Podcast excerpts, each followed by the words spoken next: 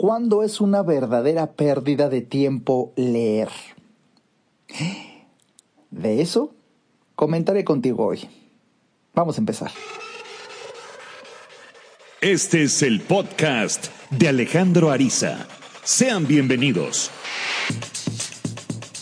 Episodio 173 de este, el podcast de Alejandro Ariza. Qué gusto, pero qué gusto me da que hoy volvamos a, a sincronizar nuestras vidas encontrándonos aquí en el ciberespacio en una esfera y ambientación más allá del espacio-tiempo. A mí nunca me dejará de sorprender que yo en este instante, mientras te estoy hablando, grabando este episodio, yo siento que aquí estás conmigo, pero no lo estás. Y cuando tú me estás escuchando, puedes prácticamente jurar que ahí estoy contigo y no estoy. Y sin embargo, ahí estamos. Oye, qué cosa, ¿no? Cuando te pones a filosofar un rato, ya rebasas los límites del espacio y del tiempo y logras encontrarte. Oye, qué, qué, qué oportunidad tan divina nos da la tecnología el día de hoy. Y, y bueno, el tema del día de hoy, pues yo no sé si sentiste un calambre cerebral como cuando yo llegué a, a esa pregunta y ahorita te platico la historia. ¿Cuándo es una verdadera pérdida de tiempo leer? ¿Qué te parece que de entrada, de golpe, ya te dé la respuesta? Y luego te platico una historia. Respuesta. Cuando no aprendemos de lo que leemos, por no darnos el tiempo de elaborarlo por escrito. Bienvenido a una reflexión por demás profunda, contundente, golpeadora. Eh, eh, de verdad, para mí, un calambre cerebral. Te voy a platicar una historia que, que de verdad no sabes qué ganas tenía de platicar contigo. Porque es algo muy personal cuando descubres con el tiempo que no hay nada personal. Sucede que esta semana la vida me dio un giro muy violento en mi vida, muy violento. Específicamente en el ámbito intelectual, en mi mundo académico. Todo porque, pues tú sabes, los algoritmos de YouTube y de Facebook en cuanto tú empiezas a investigar un tema, se te aparecen producciones eh, de video, de audio descritas del tema. Así funciona esto del Internet. Y pues llegó a mí un joven, eh, de verdad extraordinario, que es un experto en métodos de estudio, técnicas de aprendizaje, y por estar eh, escribiendo con él, escribiéndome con él esos temas, se me aparecieron pero una cantidad enorme de, de autores, de referencias, de personas, referencias del mundo actual en esos apasionantes temas que a mí siempre me han gustado. Las técnicas de estudio, el aprendizaje acelerado. De hecho, tengo yo por ahí un curso que puedes tomar en, en mi página de internet, te lo recomiendo amplísimamente. Aprendizaje acelerado y técnicas de supermemorización. Es un tema que me ha interesado desde hace muchos años. Pero bueno, ya te digo, conocí este chavo y, y, por estarme escribiendo con él, se me aparecen otros. Y conozco un argentino, se me aparece un video, bueno, bueno, bueno, qué cosa tan tremenda de lo que acaba de decir, de una confesión que este perfecto desconocido para mí, aunque es muy famoso en el ambiente de de las técnicas de estudio y eh, uso de plataformas. Es un... Eh, me parece que se dedica a sistemas. Eh, vamos, pero el, el, mensaje es que empieza contundente, ya sabes, toda una muy buena dramatización cuando dice, por padecimientos muy personales, ya sabes, ansiedad y esas cosas, soy un lector voraz en algún año puedo leer 100 libros. Ya, ya te imaginarás el personaje. Y me dice, y platica, no me dice, ¿cómo Platica en su video de YouTube. Fue muy fuerte para mí un día, bueno, pues al tener fama en mi medio y amistades, llegó una cena y todo el mundo quiere que le opine de algún libro. Y, oye, ¿qué opinas de eso? Porque todos saben que soy un lector voraz. Le cambia el rostro, agrava la voz y dice, siendo muy sincero, en muchas ocasiones lo único que atinaba a decir es que el libro era muy bueno.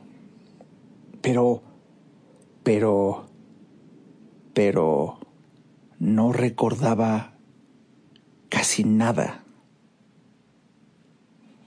Bueno, el, tema es apasionante, su confesión eh, se alarga 50 minutos y de hecho el video trata de cómo lograr que no se te olvide lo que lees. Pero esa noche yo no dormí porque hasta con cierta vergüenza, con cierta dificultad, te puedo decir que yo también soy un lector muy voraz, cualquiera que me conozca de cerca.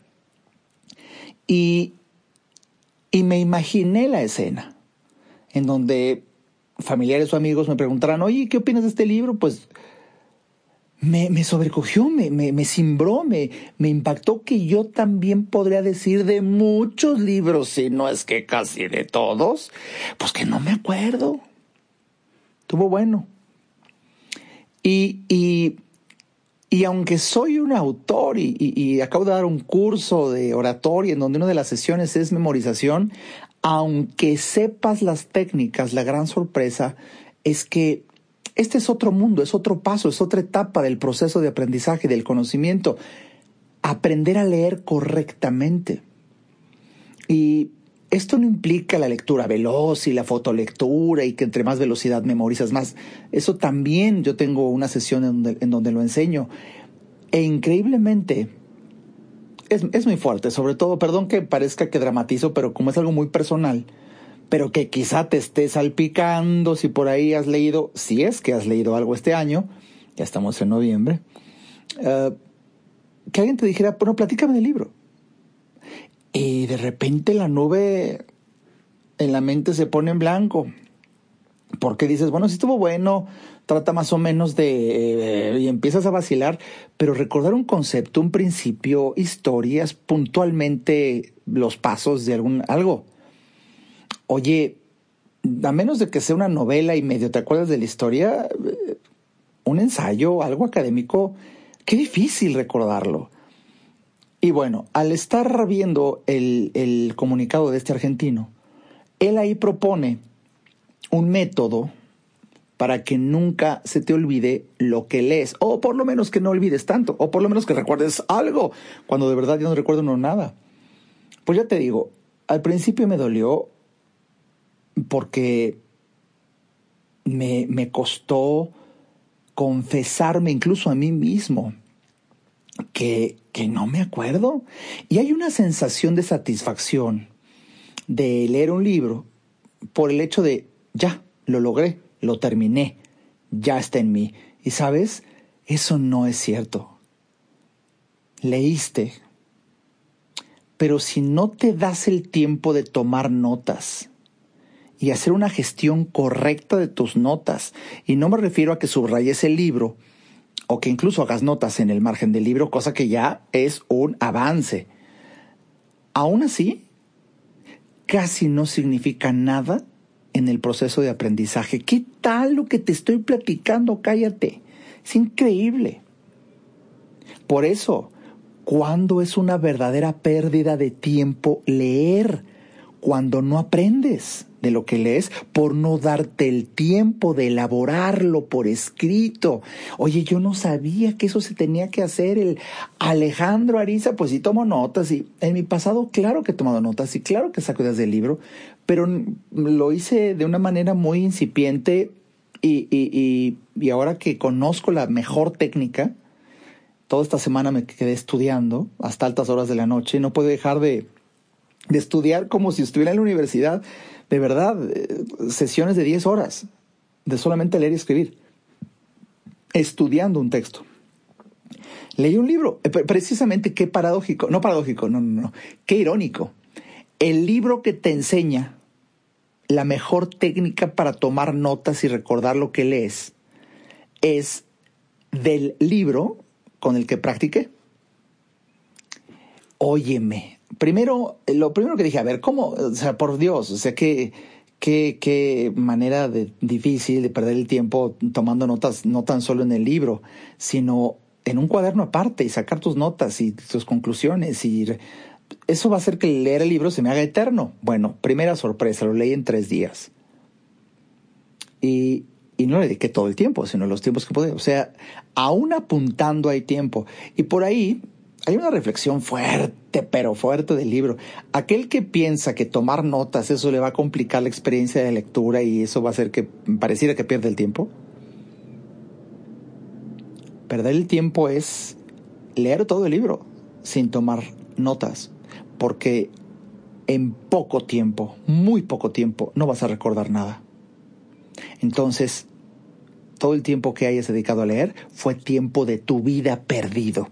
Quizá te entretuvo, generó entretenimiento unos cuantos minutos, los que duró tu lectura, y por ahí una idea, dos, pero de verdad es tiempo de tu vida perdido si no tomas notas y las sabes gestionar.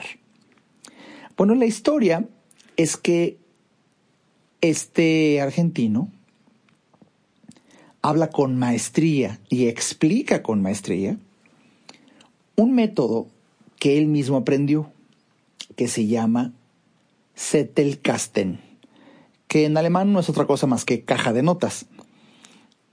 Y bueno, te puedes llevar una sorpresa, ¿eh? Si ahora yo soy el canal a través del cual quizás sea la primera vez que escuchas esto, nada más te metes ahí a googlear método Zettelkasten y bueno, bueno, ahí te dedicas unos cuantos días o semanas de la cantidad ingente de material que hay, que bueno, no estaba en nuestro radar.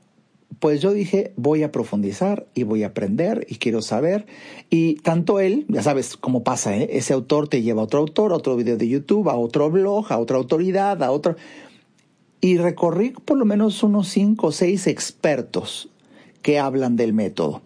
Me llamaba la atención que, por ejemplo, un video de verdad que se ve que fue una producción de días, si no semanas, para lograr 50 minutos súper jugosos en valor de información, pero había otros que hablaban 10 minutos, otros 18 minutos, eh, otros eran blogs de verdad extensísimos que leí todos y otros breves. Entonces decía, ¿por qué varían tanto? Pero todos hacían alusión precisamente, precisamente, a un libro que, bueno, está en inglés y por ahí leí un blog pronto, en el 2020, saldrá en español. Me di a la tarea de buscarlo, fue difícil encontrarlo porque cambió el título, pero es el mismo libro. Por fin que sí está en español y se llama El método Zettel-Kasten. Simplemente te puedo decir que no pude dejar de leerlo y me llevo la sorpresa de que todos todos los las referencias, los personajes que he conocido en la semana pasada que hablan de este método, te hablan como 10 minutos y ya así, una forma interesante, toma las notas, hazle así, toma acá y ánimo, tú puedes. Y ya. Oye, no. De verdad dije, yo creo que no lo leyó ninguno, estoy exagerando, claro que lo leyeron, pero no, porque lo que yo capté del libro es filosofía, desarrollo humano, psicología, tremendos golpes de vida y, por cierto, una técnica para tomar notas, para aprender a leer como se debe. Pero lo que yo estudié, lo que yo vi, bueno, primera gran sorpresa, gran sorpresa, descubrí el enorme valor del libro por tomar notas del libro. Y no tan solo tomar notas en el libro, que por eso a mí me encanta leer en Kindle, en libros digitales, porque es muy fácil el tomar notas, subrayas, dictas, incluso hablas la nota, es una maravilla, sino, sino en un cuaderno, o sea, en, un sistema, en donde tomas notas y empiezas a sacar, ya, ya, ya es el proceso, ¿no? Ya si tú quieres quizá un día de una charla sobre esto, si no hay una enorme cantidad de expertos explicándolo en línea. En esencia, tomas notas rápidas, Ahí guardas todo lo que venga a tu mente y lo que veas del libro que se te hace valioso. Luego te vas a ese cuaderno a gestionar las notas, en donde las empiezas a armar en lo que pueden ser notas bibliográficas que no pueden faltar. Y de ahí notas permanentes, reflexiones tuyas, comprensión. Y el éxito sería empezar a relacionar notas con otras. De hecho, el el creador o el que más usó este sistema fue un erudito, sociólogo, que publicó en su vida más de casi 60 libros, 70 libros y no sé cuántos artículos y ensayos. Todo el mundo le preguntaba cómo lo logras. Bueno, por, porque él tenía este sistema de, de un, una caja de notas. No, no existía la tecnología. Y en sus tarjetitas, eran tarjetitas donde hacía notas y las referenciaba, esta es la uno, y si encontraba luego en otro libro, en otra historia de otra época, un tema que tenía que ver con esa, le ponía 1.1 y la metía. Y entonces hacía como una red de interconexión entre todas sus notas, que eso sí lo logró él con tarjetitas y cajoncitos, pues imagínate hoy con la tecnología, al poder ya etiquetar, poner categorías, es lo que logras. Y bueno, ese es el sistema. Yo lo usé esta semana para precisamente para tomar notas del libro y bueno, es, increíble. El día de ayer estaba platicando con Gerardo y me llevé la sorpresa y él obviamente vi como peló los ojos cuando ya estaba cumpliendo casi una hora hora y cuarto de platicarle una pequeña parte. Estaba yo ya dando una conferencia del libro y de verdad decía, no puedo creer. Y yo, yo también dije, es que yo no puedo creer que me estoy acordando frases, citas, historias, conceptos todo, todo. Empecé a recordar, bueno, comparado con cualquier libro que haya leído en mi vida, es el que más recuerdo. El primero, el primero en toda mi vida del que tomo notas como se debe. El método Setelkasten. Por favor, estúdielo. ¿Quieres transformar tu vida? Estúdialo. Bueno, y, y, y, te podría hablar eh, de verdad, por decirte eh, algo, algo enorme, porque ahora que me puse a buscar cuál es el mejor software y este y otro y demás, boom, ahí tengo un concepto de los que aprendí. ¿Cuál es una valiosísima condición para aumentar nuestra productividad? Respuesta tener menos opciones para elegir. Porque eso aumenta nuestra libertad y nos hace más fácil vivir el momento y disfrutarlo. Oye, qué fuerte. Por eso esto pasa tanto para elegir una aplicación o un software de cuatro o cinco que hay expertos te recomiendan todas y tú no sabes cuál. Eso, eso te complica la vida cuando dices, mira, usa este y ya. Déjate de estar buscando, ya úsalo. ¡Boom! ¡Cuánta paz! Y lo mismo pasa en muchos ámbitos. En el amor, por ejemplo, una coronilla. Pero la amante, la secretaria, la otra, se complica la vida. Oye, quiero seguirte platicando de mis hallazgos después de un breve corte. Ayudarte a entender para que vivas mejor. Esa es la misión porque solo hasta que el ser humano entiende, cambia. En un momento regresamos al podcast de Alejandro Ariza.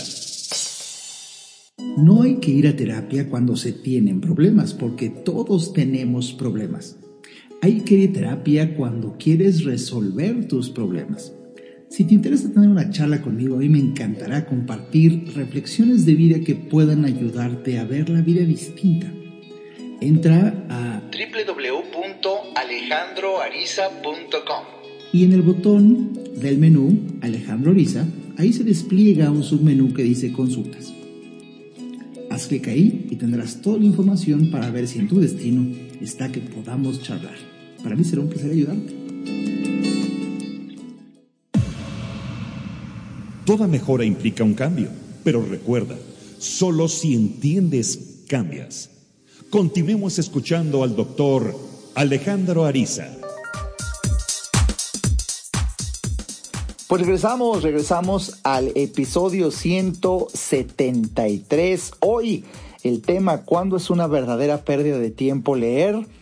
Pues cuando no aprendes de lo que leíste por no darte el tiempo de elaborarlo por escrito. ¿Y qué crees? Nadie, nadie nos enseña a elaborar por escrito de manera profesional como se debe de hacer la gestión de las notas de, de, un libro para que entonces, de verdad, fíjate qué curioso, en el curso de oratoria que acabo de dar, estaba yo entre broma y broma compartiendo una reflexión con, con los participantes que les decías, ¿no se te hace absurdo de repente cuando lees un libro y lo subrayas y le pones una nota y acabas el libro y lo guardas? Y no vuelves a repasar lo subrayado. De verdad. Eh, hay una como creencia mítica, mágica, misteriosa en donde mucha gente pensamos que por subrayar automáticamente se te quedaba en la mente eso, ¿no? y nada que ver. Y sobre todo porque nunca en la vida vuelves a consultarlo. Guardas el libro y ahí está. Y ya, hay una sensación de, pues ya lo leí, sí, hasta lo subrayé y todo. ¿Pero qué subrayaste? Ah, no me acuerdo. Eh, bueno, ni siquiera lo repasas.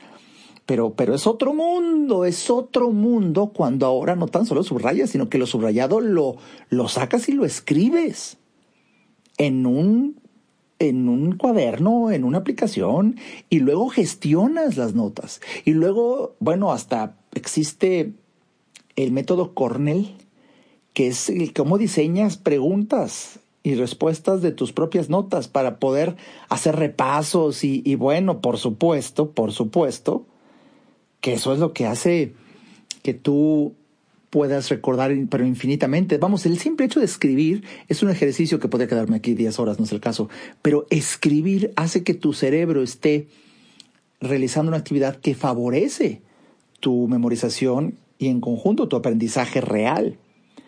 Y muchas veces, cuando uno tiene varios efectos distractores y uno que nunca se percibe como tal, ¿eh?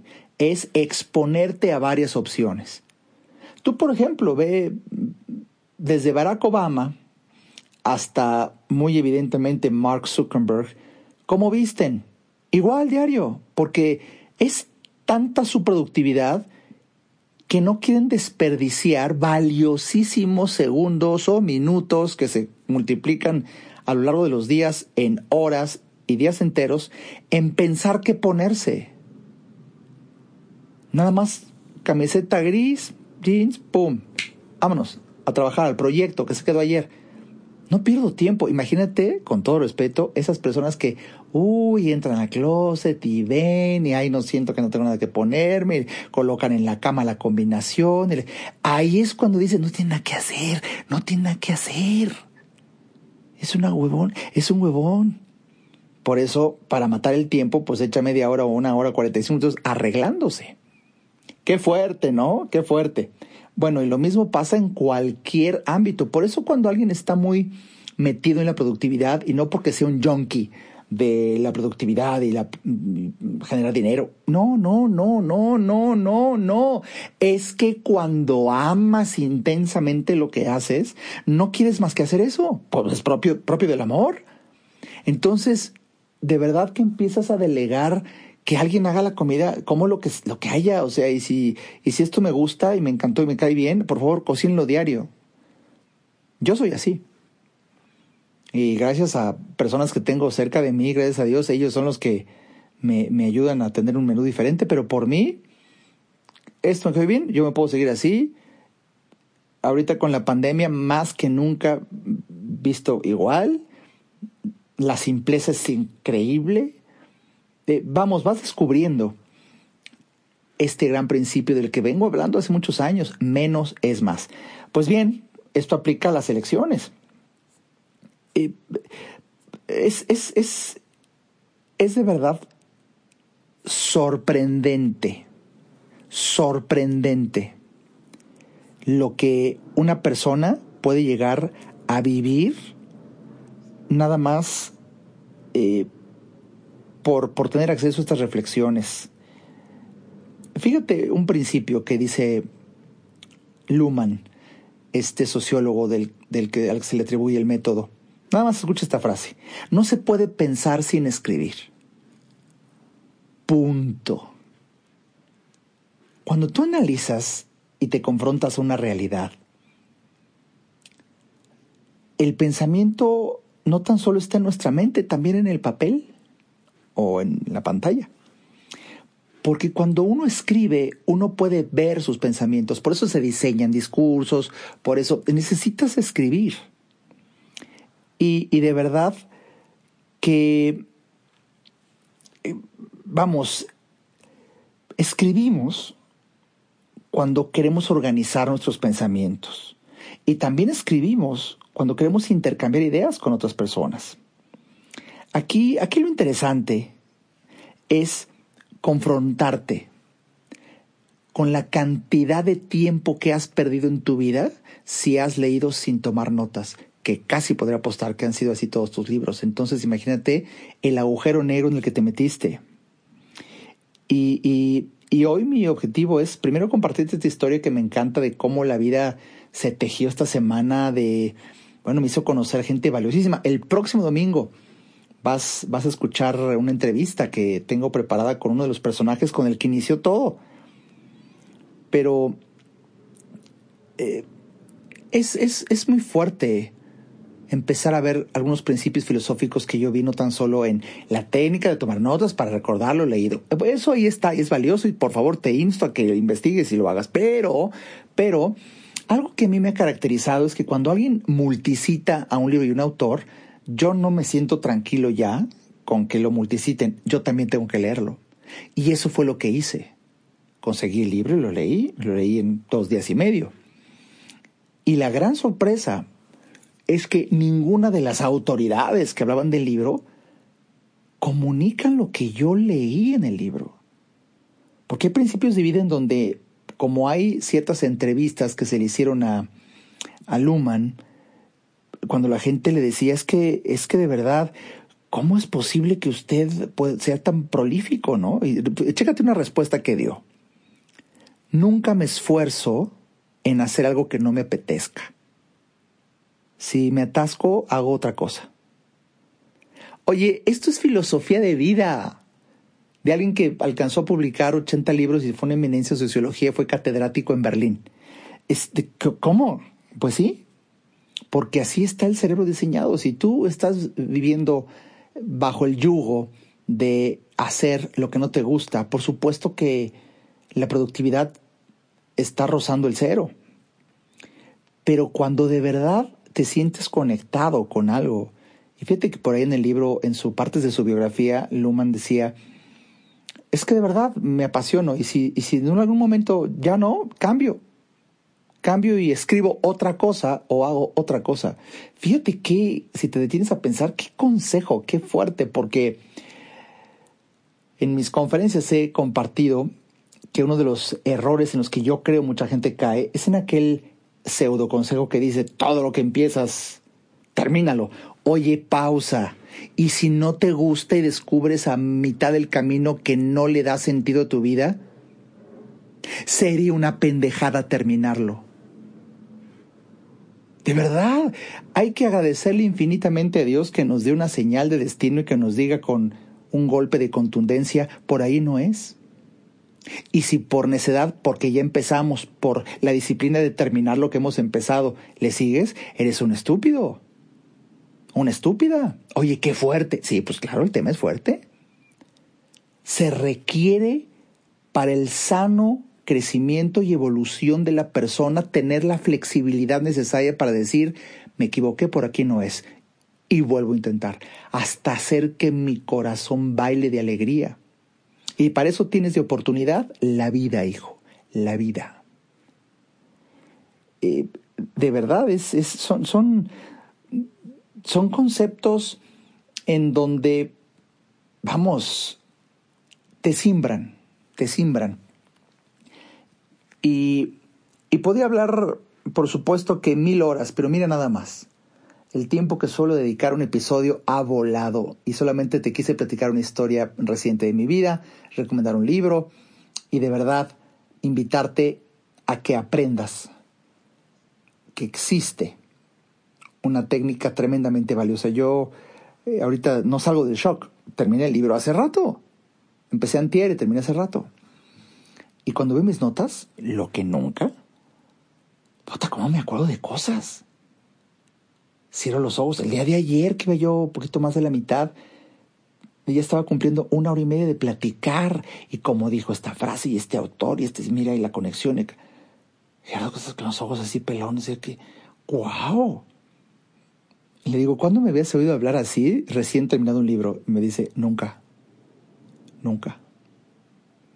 Caray, mi emoción es muy grande para, para de verdad haber tenido y querido apartar este tiempo de platicarte.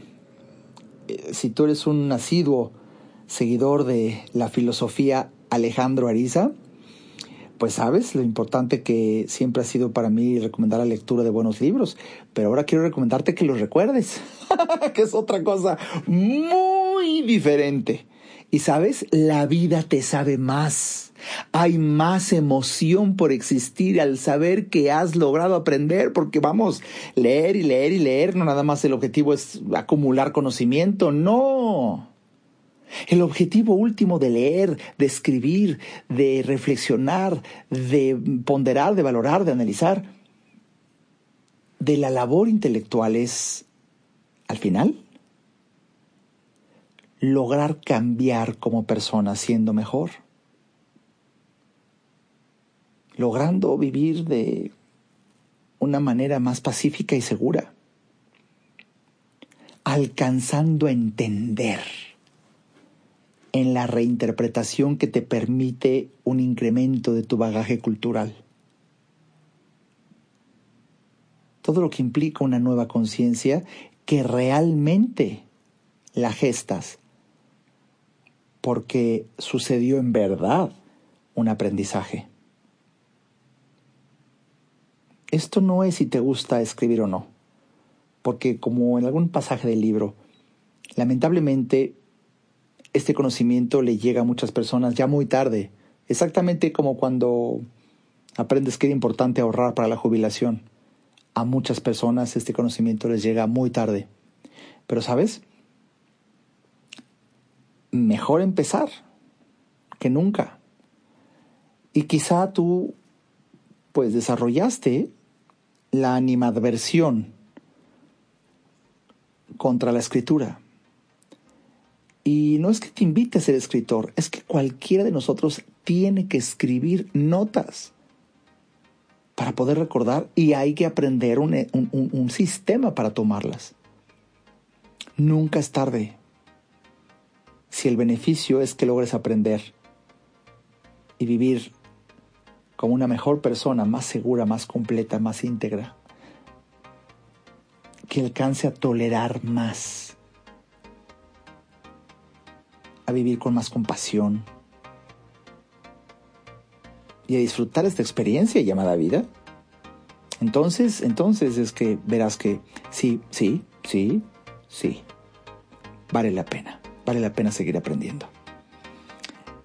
Dudas, preguntas, comentarios o aclaraciones, seré feliz de que me envíes en alguna de mis redes sociales estas y seguro tendrás respuesta de mi parte.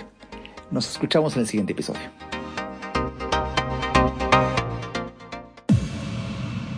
Este podcast fue una producción de Alejandro Ariza. Para saber más y establecer contacto, visita nuestra página www.alejandroariza.com. Quedan todos los derechos reservados.